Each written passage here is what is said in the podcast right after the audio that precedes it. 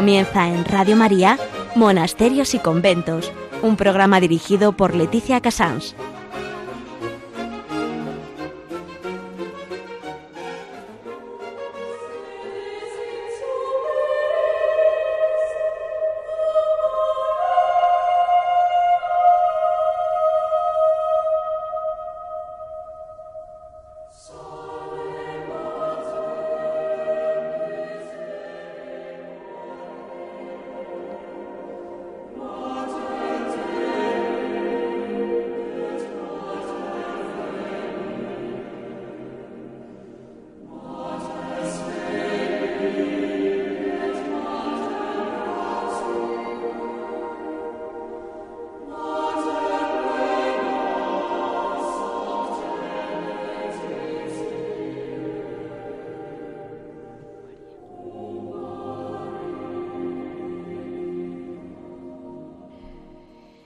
Son las 11 y las 10 en Canarias. Estamos en Radio María y empezamos monasterios y conventos. Hoy en agenda no podía ser de otro modo, nos ha devorado, por supuesto, Nuestra Señora del Monte Carmelo, Nuestra Señora del Carmen. En noticias vamos a hablar de un proyecto precioso que ha lanzado el Arzobispo de Toledo, que se llama Con un solo corazón de acercamiento, hermanamiento, decía, eh, de las parroquias, comunidades parroquiales con los monasterios. En historia vamos a hablar con las carmelitas de antigua observancia de Villalba de Alcor, en Huelva, que están celebrando además su, su cuarto centenario. Y eso lo vamos a combinar con el Hora et Labora, de modo que es un poco su trabajo combinado con, con con todas estas actividades que tienen las, las, religiosas cuando tienen una celebración importante. Terminaremos con Piedras Vivas, con Javier Onrubia, que no tengo muy claro con qué terminaremos, pero ahí estamos. Eh, vamos a dar paso a, nada, les hago una mini introducción porque no creo que nos dé para mucho más y además conocemos muy bien a Nuestra Señora del Carmen.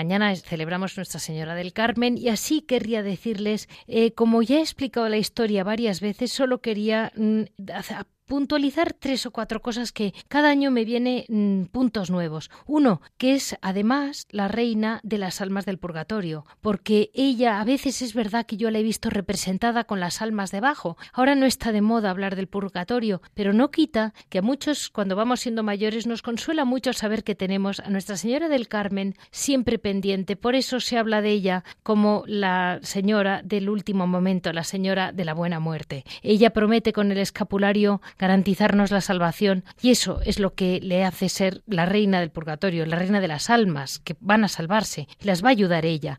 Esta preciosa flor del Carmelo tuvo otro último otro punto que a mí me impresionó mucho hablando del presente, es cómo en Fátima, en la aparición más importante de Fátima, cómo se, apareció eh, no con la imagen clásica que se había aparecido de blanco, sino vestida ya entera con el hábito del Carmen, la corona del Carmen y el niño. Eh, es muy impresionante ver cómo Nuestra Señora no se ha quitado nunca el hábito del Carmen, cómo lo entregó a sus hijos eh, y nunca eh, ha fallado ni nos va a dejar a nosotros solos. Eh, si algún día se encuentran mínimamente desarropados, no olviden, vayan a un sacerdote próximo, compren un escapulario y que se lo impongan debidamente y se sentirán siempre, siempre arropados por los brazos de la Virgen del Carmen.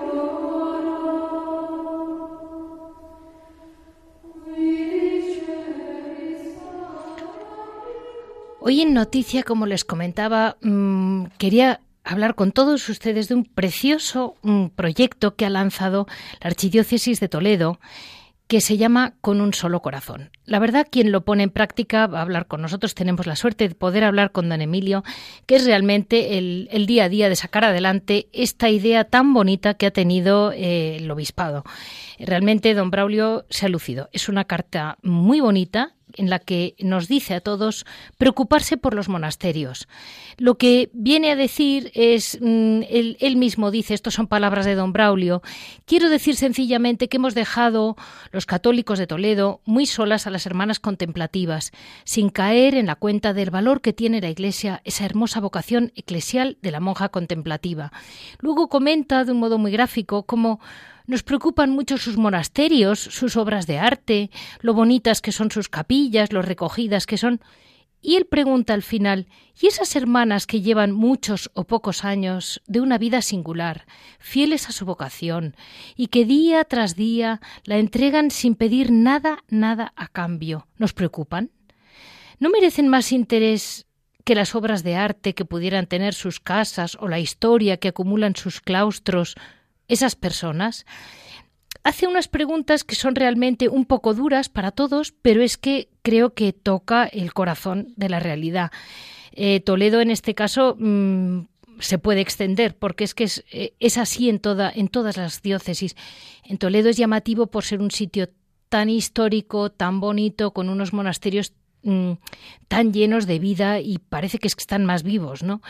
Eh, luego mm, comenta cómo ha lanzado el proyecto Un Solo Corazón, que, si no me equivoco, nos lo explicará mejor don Emilio, viene a ser como el, ese, ese origen de las primeras eh, comunidades cristianas en que vivían con un solo corazón. Pero es él realmente el que nos lo va a saber mm, detallar y decir de dónde viene. De todos modos, sepamos que solo con que unos pocos laicos nos ocupáramos de los monasterios que nos rodean, realmente tendrían una vida distinta. Porque fíjense que en Toledo estoy viendo que hay 273 parroquias y ahora después de la mengua que está ocurriendo sí o sí, son 37 monasterios de clausura. Claro, esta, rodear a estas hermanas de clausura mm, de un poco más de, facilidad para, para poder vivir su vida monástica, sin duda tendremos un premio en el cielo todos.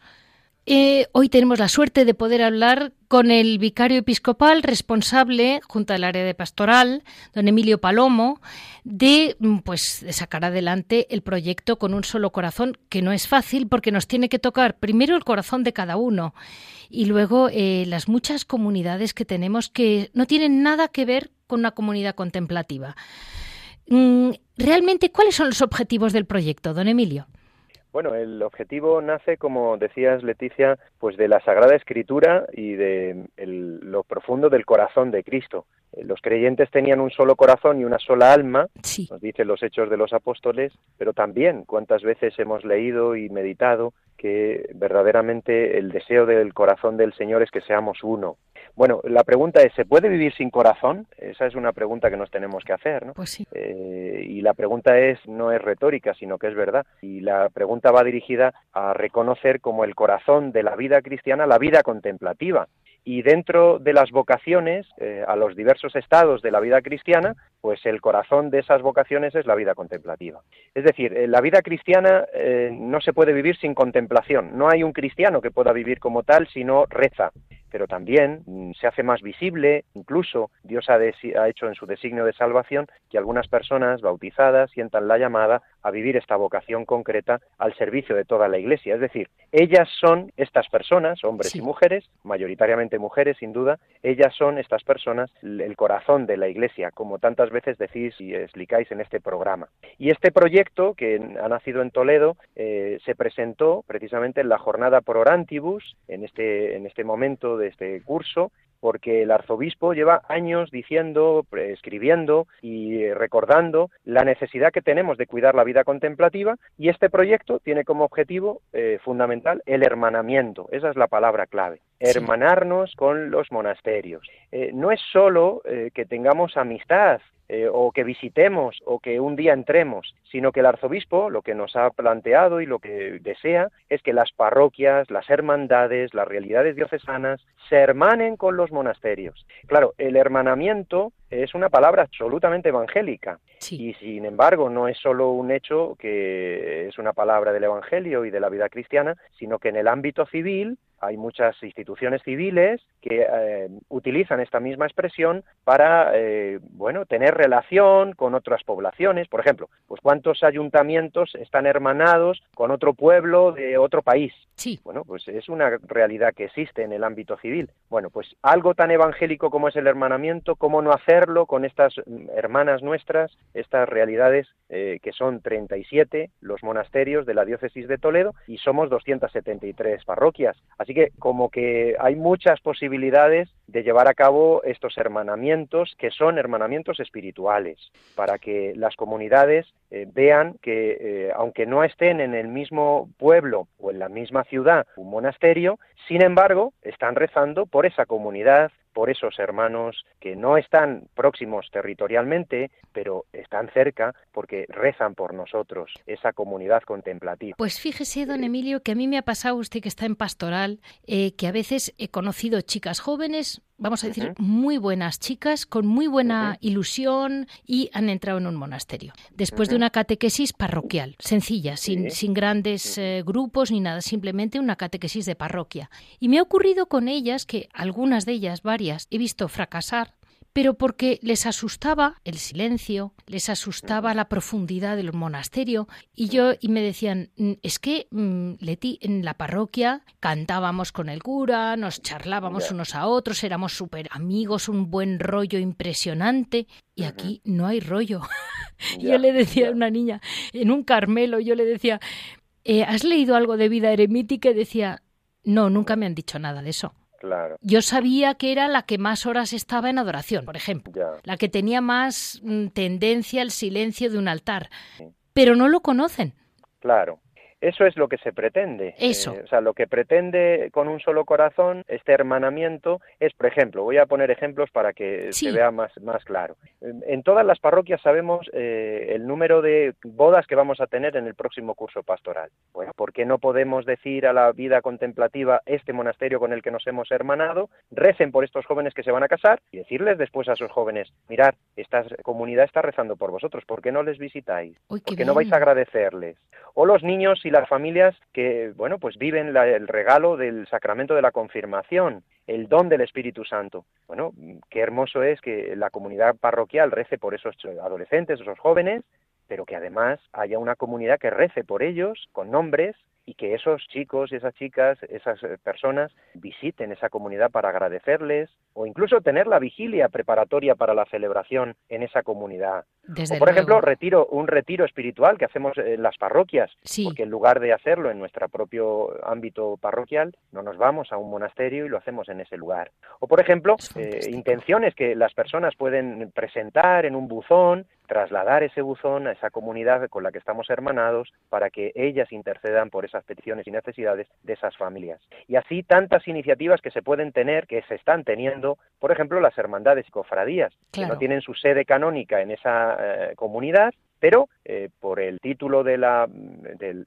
paso procesional de, la Virgen, del Santo o de nuestro Señor, ¿por qué no hermanarnos para que esa comunidad contemplativa rece por toda la eh, cofradía, por toda esa hermandad e incluso se puedan organizar algunas de las estaciones de Cuaresma, por ejemplo, pues en esa comunidad? Es decir, eh, lo que se pretende sobre todo es poner en valor la vida contemplativa, porque mm, la pregunta que yo me hago es, Leticia, ¿hay menos vocaciones a la vida contemplativa? O lo que hay es menos oración, porque si dejamos de rezar, ¿cómo va a haber vocaciones?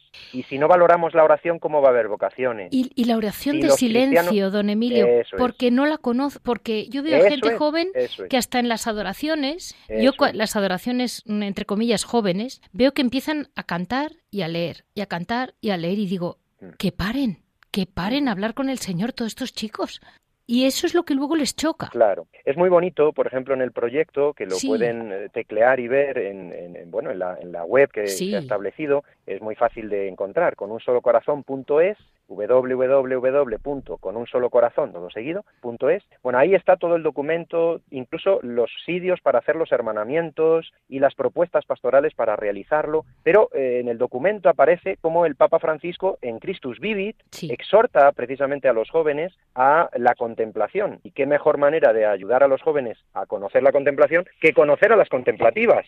para que no se vea que es una teoría, sino una necesidad y una realidad que viven tantas personas. Entonces, es precioso esto y es tan sencillo que de hecho ya hay parroquias que están eh, con sus consejos pastorales, con sus catequistas, con sus voluntarios de Cáritas, ya han empezado estas visitas a los monasterios para establecer este hermanamiento y bueno, pues incluso hemos establecido en el primer fin de semana de octubre como eh, bueno, pues en el calendario hay tres fechas que son conocidas, eh, claro, pues por supuesto el día de la presentación, el día de la Candelaria, por supuesto el domingo Prorantibus, es otro día especialmente de los contemplativos, no solo de la vida consagrada en general, sino de los contemplativos, pero la diócesis de Toledo también ha establecido el arzobispo en el fin de semana primero de octubre, en el mes del Rosario, pues precisamente que toda la comunidad diocesana vuelva a dar una vuelta a este proyecto e incluso vivir este acercamiento pues hacia las comunidades de vida contemplativa. En la guía que se ha establecido, pues vienen los contactos, por ejemplo, de los que son los capellanes. Yo soy párroco, soy capellán de un monasterio de carmelitas descalzas, además de ser vicario episcopal. Bueno, pues están el teléfono de la comunidad, están los nombres de los capellanes, porque, bueno, pues de hecho también los capellanes tenemos eh, como esta encomienda que nos ha hecho el arzobispo, pues de explicar eh, a las parroquias, a las personas que tengan interés, pues eh, qué es esto y cómo lo podemos lograr, ¿no? Y bueno, pues me en parece un proyecto muy sencillo, muy maravilloso. Sencillo, Me parece que puede ayudar muchísimo, tanto a los contemplativos, a todos, mm. como a la propia Iglesia, porque yo creo que a la gente joven y a no joven, a cualquiera, le enriquece muchísimo. Siempre se creen que por estar detrás de una reja se van a encontrar almas serias o tristes. Todo lo contrario. Y, se encuentran eh, la chispa de la vida allí la alegría. Mire, mi hija monja de clausura es lo más divertido del mundo y me encantaría que estuviera un poco más lejos de la realidad, pero no. se enteran, aparte que se enteran de todo, es que mm, te calcan tu problema. Y digo, pero ¿cómo se habrá enterado? Porque van directas al corazón. Sí, tal cual. Porque, claro, porque están unidas al verdadero corazón, que es el del Señor. El Papa Benedicto decía en, una de las visitas a la vida contemplativa en uno de los monasterios en Roma, aparece también en el documento, una expresión bellísima, esa profundidad siempre del Papa Benedicto. Sí. Les dice, sois el pulmón espiritual de esta ciudad vuestro monasterio se encuentra en el corazón de la ciudad, pero sois el pulmón. Impresionante, ¿no? Pues, sí. Es decir, ¿es posible, eh, ¿no, ¿no será que nuestras comunidades parroquiales necesitan este pulmón? Bueno, pues es fácil, ¿no? Hacemos el hermanamiento y ya tenemos el pulmón y tenemos el corazón, porque tenemos toda la fuerza de la oración toda la fuerza de vidas consagradas dedicadas a la contemplación a la ofrenda al Señor en favor de los fieles, los sacerdotes, sin duda, pero de tantos otros hermanos. Entonces, eh, por eso es importante el hermanamiento, porque a veces queremos fruto a nuestro trabajo y el fruto lo da precisamente que se riegue con la gracia, con la oración, el trabajo que realizamos. ¿Cómo va a haber vocaciones si nos falta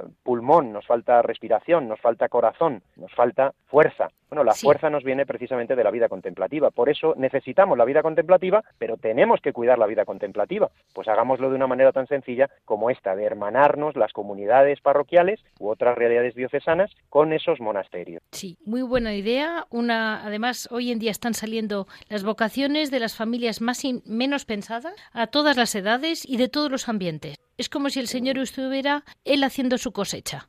Porque las, las, chiquitas de la vida contemplativa hoy en día hay de todos los países y de todas las edades, de todas las circunstancias como que no hay nada matemático, ¿sabes? Les manda a un colegio correcto, no sé qué, y luego sale lo que sale. Y de repente el señor llama a la de enfrente. a quien quiere, claro. Sí, es muy llamativo hoy en día. Sí, bien, pero ahí está la sorpresa de la llamada, que, bueno, el señor llama a quien quiere y muestra su corazón eh, misericordioso, pero enamorado por esta chica, por este chico, por este joven, ¿no? Y bueno, por eso es tan importante que los jóvenes conozcan la vida contemplativa como una realidad eh, bella, pero también como una realidad que nos atrae, porque es Jesucristo el que nos atrae a través de la consagración, a través de la dedicación, de la entrega de la vida. Eso es atrayente siempre porque es puro evangelio. bueno, pues mire, don Emilio, muchísimas gracias para empezar. Primero por ocuparse usted, muchísimas gracias a don Braulio de parte de todos. y tantos, yo y tantos, sin y, duda. Y vamos, eh, seguramente él le ha apuntado las fechas, no crea que ha caído por casualidad. Sí, no, no, a ver si por la Candelaria le llamo para preguntarle cómo vamos. ¿Cómo vamos? Eso es. ¿Cómo vamos? Sí, y, podemos contar experiencias, ¿no? De lo que claro. va, de lo que va surgiendo y sin duda, bueno, pues eh, eh, también tener la suerte de poderlo contar en Radio María,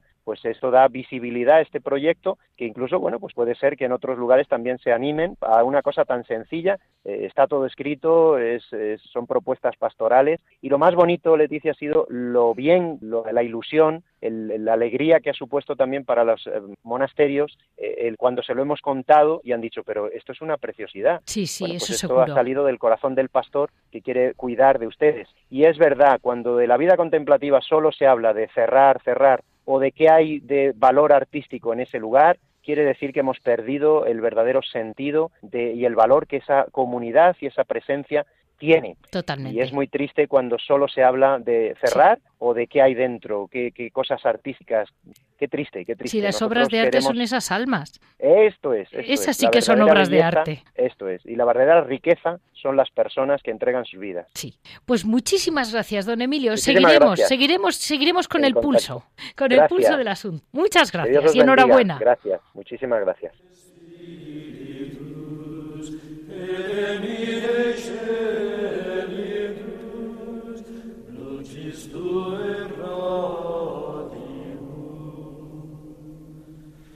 Veni, Pater pauperum,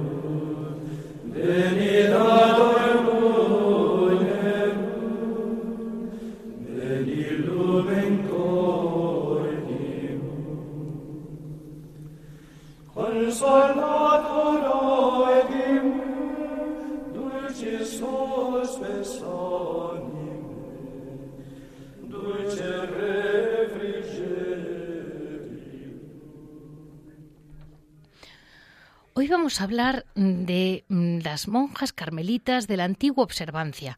Para que ustedes se sitúen, la, la, Orden del Carmelo empieza, como les decía antes, hablando de Nuestra Señora del Carmen, con un grupo de eremitas que se acaban haciendo un grupo de eremitas ermitaños, juntos se acaban apoyando unos a otros hasta que crean un primer, mm, una primera eh, capilla o lo que fuera aquello. Sería chiquitita para hoy en día, pero una iglesia Nuestra Señora del Carmen. A partir de ahí mmm, empieza una verdadera aventura. Eh, yo se la voy a contar un poco por encima y luego, para, para, que luego no se confundan con, esta es la verdadera, el origen de las carmelitas mmm, de, su, de la antigua observancia, que en España las llamamos habitualmente las carmelitas calzadas, pero que realmente eh, es una cuna mm, antiquísima. Eh, la cuna de la orden empieza en el Monte Carmelo, era una zona eh, parece verde para lo que, por lo que cuentan los libros, el jardín de Palestina se llamaba, y se alza entre los confines entre Galilea y Samaria, en Israel.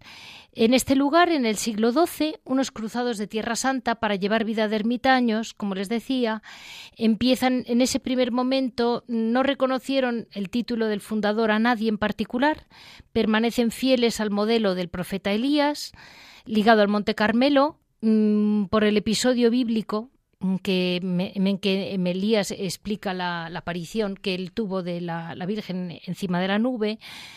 Eh, ese pro, de ese profeta heredaron la pasión ardiente por el Señor vivo y verdadero, lo que se ve reflejado en el lema de la orden, que en su escudo pone, eh, bueno, en latín, se lo digo en español, el celo por tu casa me devora, Señor de los ejércitos. Eh, en medio de las, como ven, todo lo relacionado con la Virgen del Carmen y los carmelitas siempre te devora el corazón. Es algo eh, afectivamente fuerte. En medio de las reglas de las celdas construyeron ese primer oratorio que lo dedicaron a su patrona, la Virgen María, a quien ya de entrada veneraron como Nuestra Señora del Monte Carmelo, que los europeos se tradujo como la Virgen del Carmen. A ella transfirieron los atributos propios que se da a los fundadores, o sea, vamos a decir que llaman a sus fundadores, al profeta Elías y a Nuestra Señora del Carmen.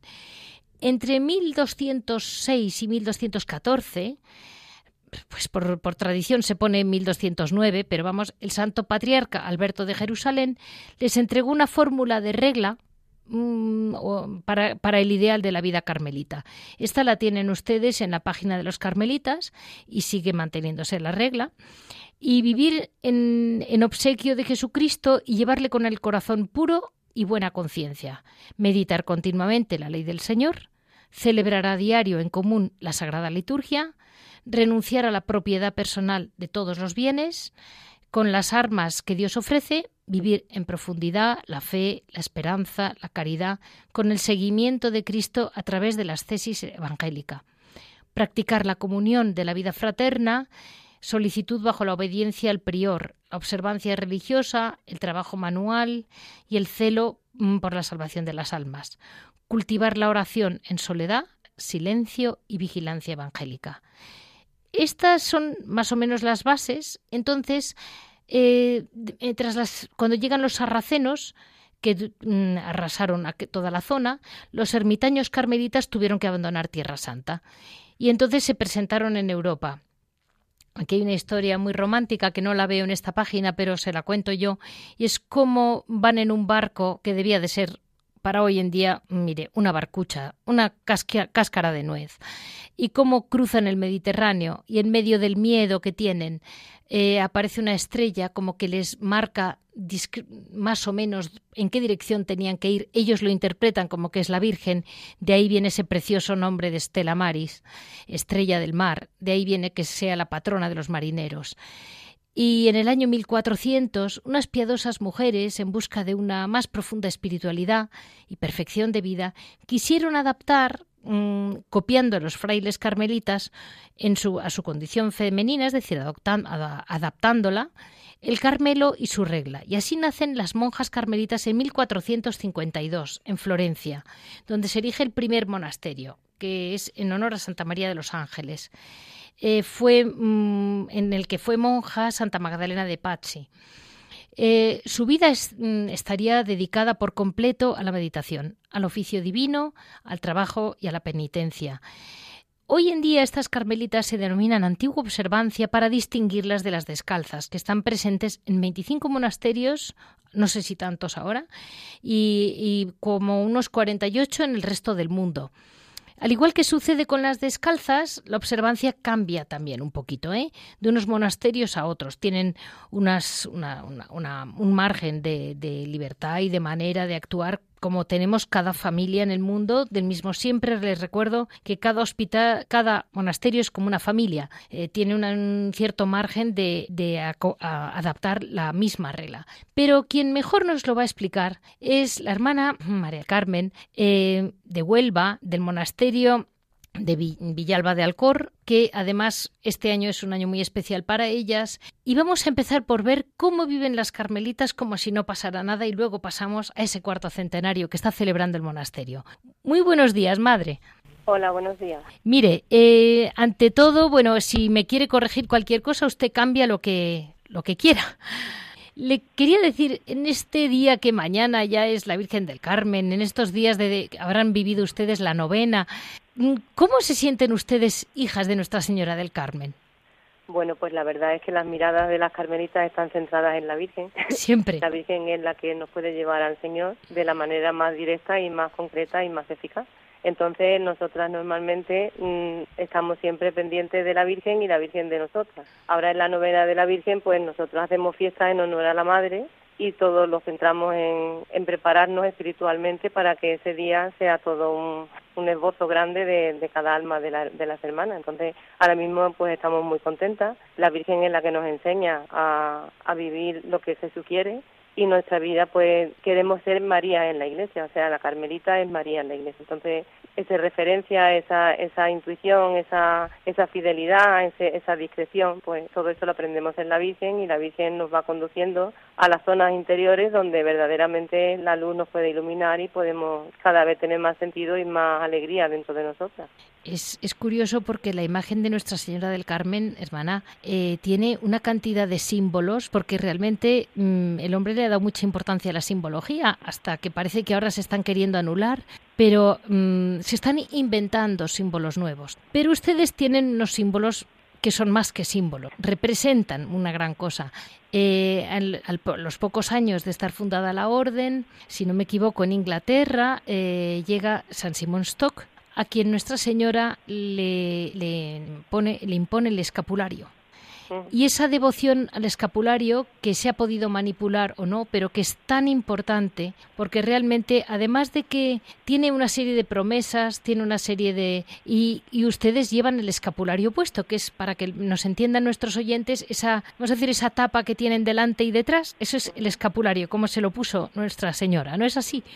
Pues sí, la verdad es que cuando la orden emigró de, de Oriente a Occidente, sí. estaba era el general de la orden era San Simón Estor la orden pasó por un momento trágico porque la verdad es que cuando llegó a Occidente tampoco fue bien recibida. La orden aunque estaba en trámite mm, para que canónicamente fuera reconocida dentro de la Iglesia como orden mm, como como orden eremita en principio pues, pues estaban los trámites planteados pero no estaban concedidos. Entonces, claro, cuando llegó el general de la orden, con la orden cambiada de, contexto e incluso casi de, de, identidad, entonces tenía un problema enorme el pobre. Entonces, ¿a quién se iba a coger? Pues a la señora del lugar, a la madre, a, quien le pedía esa oración tan bonita del Flos Carmeli, que rezamos tanto los carmelitas, pues fue la oración que él hacía pidiéndole a la Virgen una señal de que la orden no se extinguía, que al volver aquí mm, ya no tenía que, que ser la orden mendicante, no tenía que perder la orden la característica de orden eremita. Entonces el pobre se encomendó a la Virgen de tal forma y con tal devoción y con tal fervor y con tal responsabilidad que fue la Virgen la que le dio la señal de, del escapulario, que es más que nada una protección objetiva, directa, concreta, lo mismo, que no es, no es algo mágico ni es algo fuera de, la realidad ni del contexto de la vida, sino mirar a la Virgen, cubrirnos de sus virtudes, arroparnos en ella y ella es la que nos salva. Entonces a la orden la salvó, prometió que la orden perseveraría, de hecho todavía persevera y con vigor y entonces nos, nos prometió también incluso el paso de, de, esta vida al cielo, que también si lo hacemos acogida a la Virgen y cercanos a ella, pues lo vamos a dar por ella. Entonces la promesa es que la miremos, que nos fijemos en ella, que nos, que nos acojamos a ella y que la imitemos, porque el que mira a la Virgen normalmente se queda tan sumamente asombrado y tan sumamente conmovido que no tiene más remedio que, que agarrarse. Entonces, esa es la gracia que tiene el escapulario y es la que verdaderamente nosotros mantenemos, la Iglesia la propaga y los fieles incluso se sienten muy muy vinculados, o sea, que, que es una cosa que llama adentro, que eso tiene también el Espíritu Santo, también está ahí haciendo su obra porque verdaderamente todo el mundo acoge el escapulario, ya digo, no como una cosa mágica ni una cosa no, sino una cosa realista de que la Virgen está con nosotros, de que la Virgen es la que nos puede enseñar y que la Virgen es la que nos protege y la que nos custodia y la que en la barrera de, entre el mal y, nosotros. y, hermana, me impresiona una cosa que ha comentado, como Nuestra Señora también es la que también es considerada la patrona de los, de los caminantes, de los viajeros, de todos los que estén en camino. Y en ese momento San Simón Stock, si no me equivoco, claro, para él es lo que usted está diciendo, era un cambio de mentalidad radical. Un hombre había entrado para ser un eremita y de repente le pasan a, la vida cenobítica sí o sí y con las órdenes mendicantes por meterlos en un saco, ¿no? Por organizarlos a ustedes. Pues sí. Pero claro, él no pudo hacer otra cosa más que hacer lo que, lo que le permitía la Virgen, porque al final es la Virgen quien le ayuda a, a mantener el espíritu eremítico dentro de una vida cenobítica. Es que de hecho cuando yo pienso que, que, las cosas están muy bien planteadas, el Señor es el que lleva la historia y lo sabía, el Señor es el que lo sabía. Entonces, cuando los eremitas van a Tierra Santa a conquistar la tierra y verdaderamente se dan cuenta de que son ellos los conquistados por el Señor de la tierra. Entonces ellos cambian las almas por, por, la, por, la, por la búsqueda de Dios en su propio corazón, conquistando primero su propia vida, que es lo que hay que empezar a conquistar cuando buscamos al Señor, ¿no? O sea, nosotros vamos, el hecho de, de, de conquistar las cosas por las almas y la violencia y la guerra, eso es un signo de debilidad. Entonces, cuando ellos fueron allí, iban con ese sentido, conquistar la tierra como con las armas. Y de momento, que aquella tierra está impregnada de experiencia y de presencia, pues muy pronto fueron conquistados ellos por el Señor de la tierra. Entonces ellos cambiaron sus armas por otras armas y empezaron la conquista de su propio corazón. Entonces,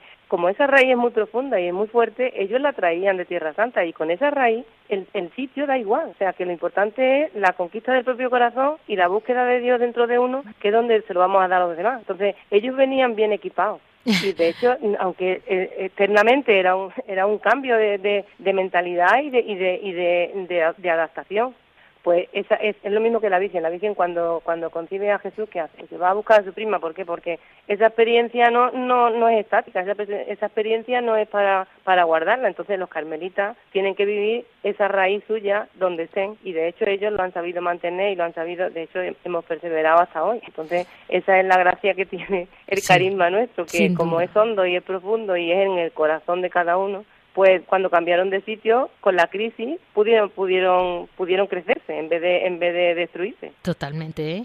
fíjese que le voy a leer una frase que encaja perfectamente con lo que me está diciendo de Santa Magdalena de Pazzi que como les he comentado a los oyentes eh, fue carmelita en el primer monasterio en Florencia si no me equivoco la esposa de Jesucristo debe asemejarse a los sabios del mundo, los cuales tienen escondido el dinero. También ella debe amasar en el corazón los tesoros de las buenas obras, escondidas a los hombres y abiertas solo a Dios. Esa es la manera más segura de atesorar para el cielo. Por lo que vengo a entender, además sus primeros carmelitas ya atesoraron para la tierra, porque tenían, como usted me decía, tenían, venían con el equipaje organizado, en el corazón, ¿eh? nada más que en el corazón, ¿eh? les aclaro. Pues y hay una, hay una, una, cosa que me ha llamado la atención dentro de la página suya, la de, la de Roma, la, la, general de toda la orden, que es muy bonita, que es la descripción del escudo. Yo sabía que las carmelitas descalzas, como es natural madre de Carmelita, me he fijado que arriba tiene la crucecita, pero la verdad, yo no me lo había estudiado así a fondo, ¿eh? eh y ahora he visto que es una preciosidad. Todos, a ver, les, recuerdo a nuestros oyentes que es un fondo como un blanco color piedra así, como y color marrón, como un piquito en el centro, dos estrellas, una a cada lado de arriba en el blanco y una en el marrón. Y ahora nos va a explicar un poco la madre el significado de un escudo tan original. Pues la verdad que el escudo no, no, tiene una explicación concreta oficial, o sea que verdaderamente tiene varias interpretaciones. Y hay dos de ellas que las quiero decir las dos porque las dos me encantan. Es verdaderamente el, símbolo, o sea, los elementos son los mismos siempre, pero después cambian el sentido y es muy bonito también porque se lo podemos dar según unas veces u otras. El, el, Monte Carmelo, o sea que con la cima hacia arriba, que es hacia donde miramos y hacia donde nos queremos centrar, que es Cristo, entonces, en, en, en, la, estrella del centro mm, tiene tres estrellas, o sea, en el monte hay una estrella y dos a los lados. La, estrella del centro es plateada y significa los, los, los, carmelitas que ya han llegado, que ya han recorrido el camino y ya están en, Dios y se supone que, que santos. Y las otras dos que son amarillas son los carmelitas que vamos todavía en camino hacia ese monte que nos dirigimos. Entonces está cubierto sobre, sobre, sobre el escudo hay una corona dorada que es el reino de los cielos, o sea, hacia donde va el monte, hacia, donde acaba el monte. Y esa misma corona está bordeada de dos estrellas, que es la Virgen María, o sea, que representa a la, a la, a la Virgen de Apocalipsis con la coronada de dos estrellas. Y la mano del profeta está señalando, o sea, sobre, sobre el, escudo está sí. celoso o sea, ardo por la gloria de Dios, y es como si fuera la espada de, del Espíritu, que es la palabra. O sea, entonces ese es el significado casi común. Pero anterior a ese, la estrella del centro sería María y las dos estrellas de los lados serían Elías y Eliseo. Entonces, como la Virgen está allá en el centro, la corona que la, corona sigue siendo el reino de Dios y las doce estrellas serían las doce tribus de Israel. Y es lo mismo, la mano del profeta es la espada del Espíritu. Entonces, quiere decir que estamos con la Virgen, con eh, la figura inspiradora son los profetas y la Virgen, el profeta Elías y Eliseo y la Virgen María, y hacia donde vamos el monte que es Cristo y hacia el cielo, que es donde tenemos que mirar y donde nos tenemos que centrar para hacer el camino bien. Vamos, que miremos muy a fondo la broma del escudito porque tiene miga. Se puede interpretar de una manera o de otra, pero tiene la profundidad y la belleza de, saber que es, es un modo de ayudarnos a todos al mirarlo, ¿no? El querer, mm, el querer buscar en la intimidad para llegar al cielo. Pues sí. Pues mm, vamos a dar paso ahora, ahora es Labora, que es lo que este año, el gran evento que este año está ocurriendo en el monasterio. Vamos a reenganchar con la madre dentro de un momento.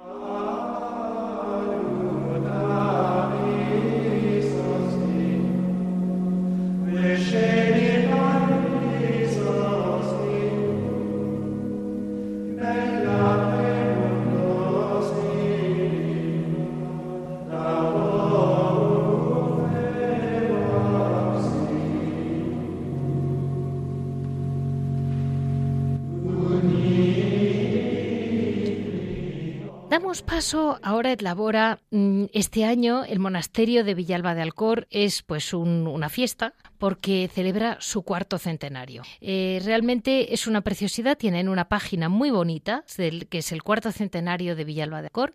Eh, la página, el propio monasterio tiene su página web y entre ellas le pueden, pueden entrar fácilmente a verlo, en que realmente tienen pues todos los eventos que para las madres no es precisamente lo más divertido, porque su vida no es esta, su vida no es crear eventos, pero no, no quita que es, mm, es más que un cumpleaños. Nadie cumplimos 400 años. Estos son 400 años de gloria a Dios en ese monasterio. Eh, hermana, eh, es para ustedes emocionante vivir este cuarto centenario.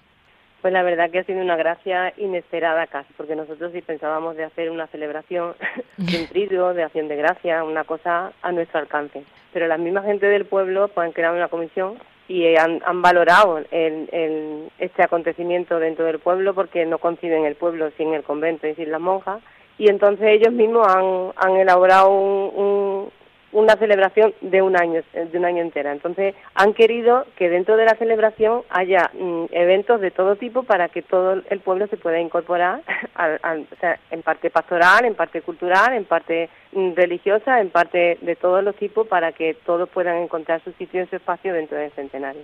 Entonces, para nosotros es una gracia mm, totalmente, vamos, que no pensábamos nunca. La gente está diciendo a la mitad que estamos ya del centenario que esto es una misión popular de otra manera. Y es verdad, entonces estamos escuchando y siguiendo a la gente, que no estamos, o sea, que está la gente viniendo a nuestro terreno en vez de llevándonos a nosotros al terreno suyo, que es lo importante. Yo pienso que el verdadero testigo de, de, de, el verdadero protagonista de esta historia es el suelo del pueblo, que es donde, donde se ha sembrado la gracia, como decía antes de Tierra Santa, pues el, pueblo tiene esta presencia y tiene esta experiencia dentro del cimiento del pueblo, entonces eso prende, si queramos o no queramos, eso prende, y, y la gente lo está percibiendo y la gente lo está disfrutando, y la verdad es que estamos contentísimas agradecidísima porque ya digo, nos desborda y estamos valorando mucho pues eso y es un impulso también para nosotras mm, totalmente, o sea, el pueblo será ya distinto para las monjas y las monjas para el pueblo también a partir de ahora. Claro, porque se han conocido sin conocerse. Mm, exacto.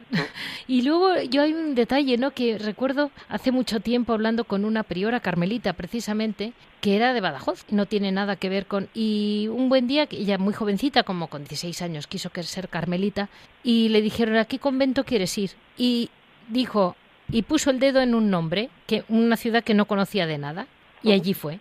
Y me dijo ella a mí, es que para una carmelita es muy importante dónde vas, porque por lo que usted ha dicho, ¿no? Porque eh, no vamos a viajar, no nos vamos a mover, tenemos que, que llegar a, lo máximo que podamos y que nos vaya permitiendo en, en donde estemos. Y claro, crear una raíz, fíjese, Lisieux sin Santa Teresita, pues no era nada.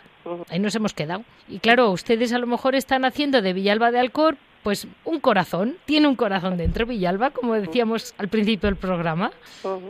Y este verano... sí, claro que sí. Dígame, dígame. No sé, no sé lo que iba a decir, vamos, que se me ha ido en el momento que he hablado. No, eh, en, en este verano, ¿qué eventos tienen, madre? Pues ahora mismo estamos en la novena, eh, bueno, nosotros estamos celebrando el centenario con, con, la, con la Hermandad del Pueblo. La Hermandad del Pueblo tiene una particularidad y es que mm, la Virgen que pasea la Hermandad vive dentro de la clausura. Entonces, el pueblo solamente tiene relación con esa Virgen una semana al año. La Virgen sale del convento el último sábado de agosto y entra el primer domingo de septiembre. Entonces esa semana está en la parroquia, le hacen una procesión por el pueblo, un centenario, después cuando vuelve tiene un besamano y entonces las fiestas del Carmen aquí son en agosto, en agosto, o sea, el último fin de semana de agosto. qué gracioso. Porque, porque los, aquí estaban los frailes carmelitas antes que las monjas. Vale. Entonces este tiempo era el tiempo de, la recolección del campo, entonces no estaba la gente en el pueblo. Entonces ya hacían las fiestas del Carmen, al final, cuando ya habían, tenían ya la recolección hecha como acción de gracias. Entonces esa Virgen de los padres, cuando los padres cerraron el convento, la Virgen pasó aquí al convento y vive dentro de la clausura. Entonces, claro, para la gente es una cosa muy particular que la Virgen nada más que la ven una vez a la semana, además la Virgen es preciosa. Entonces, la gracia de este año es que como estamos de centenario, pues ya ha habido una salida extraordinaria cuando se inició el centenario, que llevaron a la Virgen a donde estaba, a, a lo que queda de donde estaba en el convento de los padres, se llama el Altillo, entonces fueron en procesión con los carmelitas, vino el padre general, el padre provincial, y fueron en procesión porque allí hay un monolito y entonces han hecho como si fuera un oratorio externo para que la gente pueda ir allá a rezar, porque la gente tiene mucha devoción a aquel sitio. Entonces llevaron allá a la Virgen, bendijeron aquello nuevo que le había hecho el ayuntamiento este año para el centenario, entonces tuvieron una procesión mm, extraordinaria. Entonces la gente loca de contenta. Pero ahora lo que pasa es que la Virgen va a salir el día 20 de julio en procesión, una procesión magna, van a venir las hermandades de por aquí alrededor. Uy, qué bien. Con motivo del centenario. Y ahora la Virgen se va a quedar en la iglesia nuestra, fuera, hasta agosto, que salga ya a la, a la fiesta del año normal y corriente. Entonces la gente está alucinada con ese acontecimiento porque para el pueblo eso es algo espectacular. Entonces estamos celebrando la novena de la Virgen del Carmen este año, que están celebrándola cada día un predicador, cada día un hijo del pueblo o muy allegado al convento está resultando también muy original. Vienen también algunos algunos grupos de, de la sierra que van a hacer danza delante de la Virgen, que la acostumbran a hacer una, una tradición que hay aquí en la Sierra de Huelva. Sí. Entonces estamos ahora mismo en, en ese momento pasando esto. O sea, el día 20 saldrá la Virgen, después la Virgen se quedará. Y entonces, después, a partir de ahí, lo que nos queda del centenario son todavía unos conciertos, porque aquí en el pueblo también la gente son muy, muy, le gusta mucho la música. hay Bueno, es que han, compuesto un himno a la ¿Cómo? Virgen. He leído que han compuesto un himno a este Sí, centenario. un himno del centenario. Sí, sí. La madre priora le ha, pu- ha compuesto la letra y después uno de los músicos de, de la, de, la, de la banda de la Virgen del Carmen le ha puesto la música. He estado y lo intentando encontrarlo. mucho durante este año. Yo lo quería encontrar para que lo oyeran nuestros oyentes, pero Pues no, no, lo encontrado. no sé si no, no lo estará grabado, seguramente no, pero No vamos, lo pero lo podemos grabar y ponerlo en la ninguna página parte. antes de que acabe el año. He visto la partitura, pero claro, no, no Mm. me iba yo a poner a tocar la guitarra. Pues sí, todavía queda un- una exposición que pondremos en noviembre, quedan varias charlas, o sea, mm, primero hemos tenido ya una, una conferencia sobre, el, sobre la Villalba monumental, tendremos ahora otras conferencias también sobre, sobre el arte de Villalba, o sea, tendremos otras sobre, la, sobre el carisma de las monjas, con conciertos, o sea, es conferencia y conciertos. Y después también tendremos una exposición y ah, por último vamos a presentar un libro que está escribiendo uno- un, un miembro de la comisión, que Sí. es sobrino de una hermana de aquí de la comunidad, para presentarlo también como final y colofón de- del centenario. El centenario se, se acabará en diciembre y tenemos pues de aquí a diciembre también está todo controlado para que durante todo el año haya eco de, de centenario. Pues yo solo dos cositas y ya la dejo descansar. La primera era, mm, por lo que usted me ha dicho, he leído y lo confirma usted muy bien, el origen del pueblo de Villalba viene a ser aquel grupo de, de carmelitas, descalzos los hombres, ¿eh? los que primero crean, o sea, que alrededor de ellos se va creando el pueblo, por poner un nombre. Luego llegan las hermanas, es como esa historia que yo la he oído de los benedictinos, pero veo que allí en Huelva, en este caso, es de los carmelitas. Sí, Y están ustedes, como me decía usted, entre Sevilla y Huelva. Se lo comento justamente así. en la mitad. Pues estamos a lo- 47 kilómetros de Sevilla y 49 de Huelva, o sea, estamos en el centro. Y están muy asequibles. Se lo comento Sí. para toda la gente andaluza, de Sevilla y de Huelva especialmente, pero de cualquier lado, que lo miren en internet, que tienen mucha actividad y que merece la pena este año, muy especialmente ir, la verdad.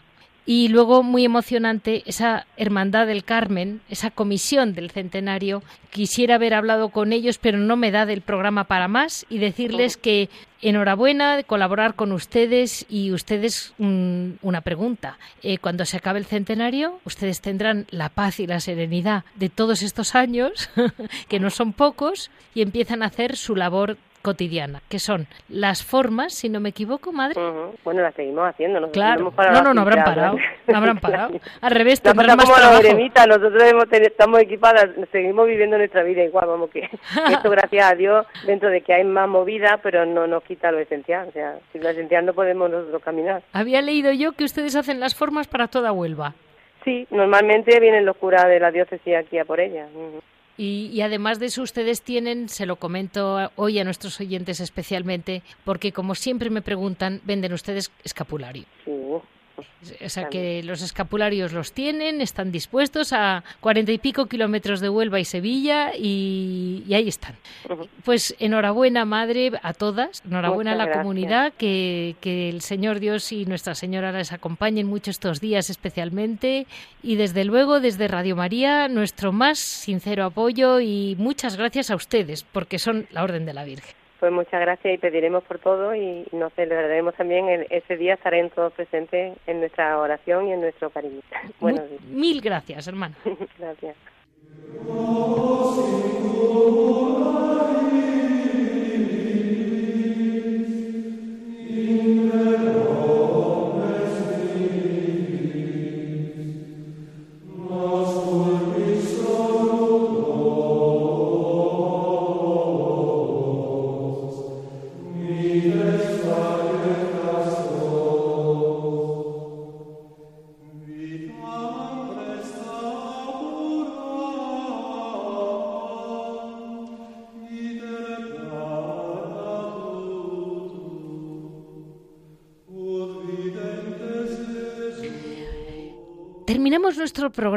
En Piedras Vivas con Javier Onrubia, que, mm, como siempre, al tanto de los monasterios, colabora con nosotros siempre fielmente y además les diré, no siempre se lo pongo fácil. Muchas gracias, Javier. ¿Qué tal, Leticia? Pues bueno, siempre me lo pones muy fácil, aunque tú digas que no, la verdad es que sí, porque dicen que sarna con, gusto no pica. Debe entonces, ser, yo estoy encantado de colaborar en el programa, entonces siempre estoy disponible para el programa. Creo que hay prioridades y esta es una de ellas. Pues, eh, Javier, dime, ¿tú te habías enterado de este proyecto de Toledo de Con un solo corazón? Sí, lo leí, me vino, me vino a través de internet la noticia y la verdad es que creo que es un proyecto interesantísimo y yo rezo mucho porque salga adelante y es más, en mi diócesis, en Getafe, voy a hacer todo lo posible para que surja, surja un proyecto similar, ¿no? Ya nuestros oyentes ya saben que es un proyecto para que las parroquias de la diócesis de Toledo, que son muchas, se hermanen con monasterios de vida contemplativa de la diócesis, ¿no? Entonces, pues bueno, que haya un conocimiento mutuo, una reciprocidad de oraciones, eh, un trabajo entre la comunidad parroquial y la comunidad monástica, es decir, bueno, pues eh, se me ocurre a mí, por ejemplo, pues que ah, habrá personas que quieran que pidan por una intención personal de ellas, ¿no? Una, una monja o una comunidad, ¿no? Y al revés, que a lo mejor la comunidad pues necesite eh, pues un trabajo manual que no pueden hacer ellas, ¿no? Entonces yo creo que es una idea magnífica, o sea, merece la pena mucho que salga adelante. Tú me comentabas en alguna ocasión que tus chicos en el seminario, que es un seminario serio, un seminario bueno, que está en el Cerro de los Ángeles, pegado al monasterio de las Carmelitas Descalzas, es decir, y sin embargo los chicos que entran con la gran ilusión de la vocación, qué poco saben de la vida monástica. Sí, bueno, eso entra dentro de lo que yo llamo un poquito la competencia entre comillas, ¿no? Es decir, vamos a ver, en un, yo la experiencia que tengo de los seminarios que conozco es que se habla poco de la vida contemplativa, de la vida monástica, por si algún seminarista dice, pues yo quiero ir a probar en un monasterio, quiero en una de las grandes órdenes monásticas, ¿no? Entonces es una cuestión, mm, llamémosle humana, ¿no? Entonces, en vez de decir, bueno, pues la riqueza, la variedad de carismas dentro de la iglesia, pues eh, hay esto, esto, esto y esto. Y efectivamente, pues yo sé por mis hijos que me dicen que en el seminario de Getafe, que tiene la suerte de estar situado material físicamente en el Cerro de los Ángeles, pues tienen contacto con las carmelitas y tienen contacto del cerro, pero también tienen contacto con las de la aldehuela y también tienen, pues, por ejemplo, con las clarisas de Valdemoro, ¿no? O sea, con los monasterios de la diócesis tienen cierta cierta comunicación, pero que muchas veces sé que alguna vez, pues, a lo mejor en el tiempo libre, pues algún seminarista se va a la iglesia de las Carmelitas a rezar, por ejemplo, ¿no? Y, aunque ellos tienen su propia capilla. Pero eso está muy bien. Eso es muy bueno porque ya te marca desde que te vas formando como sacerdote, ¿no? Claro, sí. Lo que pasa es que igual que hay una espiritualidad sacerdotal, por ejemplo, ¿no? Eh, yo sé que mis hijos no es que lean, estudian, devoran a San Juan de Ávila, toda la espiritualidad sacerdotal, ¿no? Mm, no, no hay, no hay, por ejemplo, tanto interés, llamémosle, por la espiritualidad monástica, ¿no? O sea, decir, desgraciadamente, mm, se conoce muy poco a San Rafael Arnaiz Baronal, nuestro querido hermano Rafael, que San Juan Pablo II hizo patrono del JMJ de, que se celebró aquí en, en Madrid, ¿no? Entonces, eh, hay, hay, no, me, fue el JMJ de Santiago, Santiago de Compostela, no el de Madrid, el de Madrid fue con Benedicto XVI, ¿no? Entonces, pues no se le conoce mucho al, al hermano Rafael, un joven también, monje, ¿no? Entonces, yo creo que esa barrera hay que hay que dejar actuar al espíritu, ¿no? Si un chico está en un cuarto del seminario y piensa que su lugar está en un monasterio, pues bendito sea Dios, ¿no? Pues allí no es lo importante que, que siga su vocación, que sea fiel a la llamada del Señor, sea en un monasterio, sea en una parroquia, ¿no?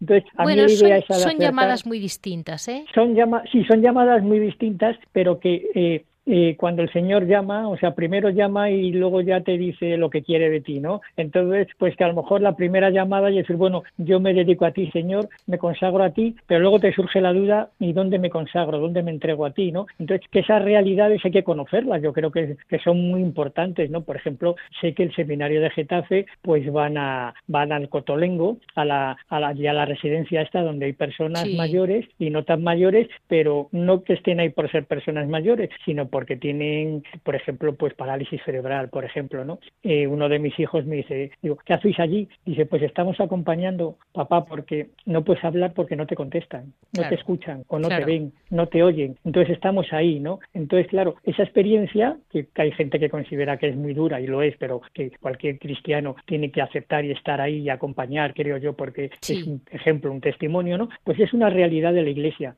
la parroquia es otra realidad y la vida contemplativa es otra realidad, ¿no? Entonces, yo creo que es muy importante esto que me preguntabas de la experiencia de la diócesis de Toledo, porque es acercar lo que es la vida contemplativa, lo que es un monasterio, a la comunidad parroquial, ¿no? Que muchas veces, y lo hemos repetido muchísimas ocasiones, ¿no? Hablamos de las monjitas estas que hacen unos dulces, que hacen unas, que cosen muy bien, pero no sabemos realmente lo que es su vida y lo que les ha llevado a estar en, esas cuatro encerradas en esas cuatro paredes en el monasterio, ¿no? Entonces, el conocerlo, el saber ver, que nos den razón de su fe, yo creo que es importantísimo, ¿no? Y ya te digo que yo creo que esto tendría que cundir en todas las, en todas las diócesis y que hubiese esa relación entre el monasterio y la parroquia, entre, y entre los jóvenes de, la, de, las, de las parroquias, ¿no? Porque ya los jóvenes, pues muchas veces no saben lo que es un monasterio de clausura. O sea, a lo mejor los padres o los abuelos sí, pero los jóvenes ya no les suena, no les suena tanto, ¿no? Entonces yo creo que pues enseñar así lo dejamos, Javier, porque yo creo, yo estoy contigo, el, ha sido una idea magnífica del, del Totalmente, de Toledo. Ha sido realmente. Yo también estoy muy ilusionada. Hemos hablado con mm, don Emilio Palomo, que es el que está llevando el día a día del asunto, y, vamos a seguir el proyecto con verdadera ilusión, porque es el fin de todos nosotros, dar a conocer a nuestros oyentes la vida profunda de los monasterios. Y porque puede ser también una puerta para las vocaciones. Por supuesto. Es una forma de que conozcan cómo se vive allí, Por qué es lo que se vive. Pues ah, así nos despedimos hoy de Javier. Muchísimas gracias como siempre. A ti Leticia, a ti Leticia ese ha sido el, resumen de hoy, lunes 15 de julio, con un calor impresionante y con la ilusión de saber que estamos a punto a punto de celebrar Nuestra Señora del Carmen, que a mí lo de que sea la reina de los marineros me refresca. Desde Madrid me refresca para todos nuestros oyentes. Ya saben que para cualquier comentario o duda nos pueden comunicar en monasterios y conventos arroba Les repito, monasterios y conventos arroba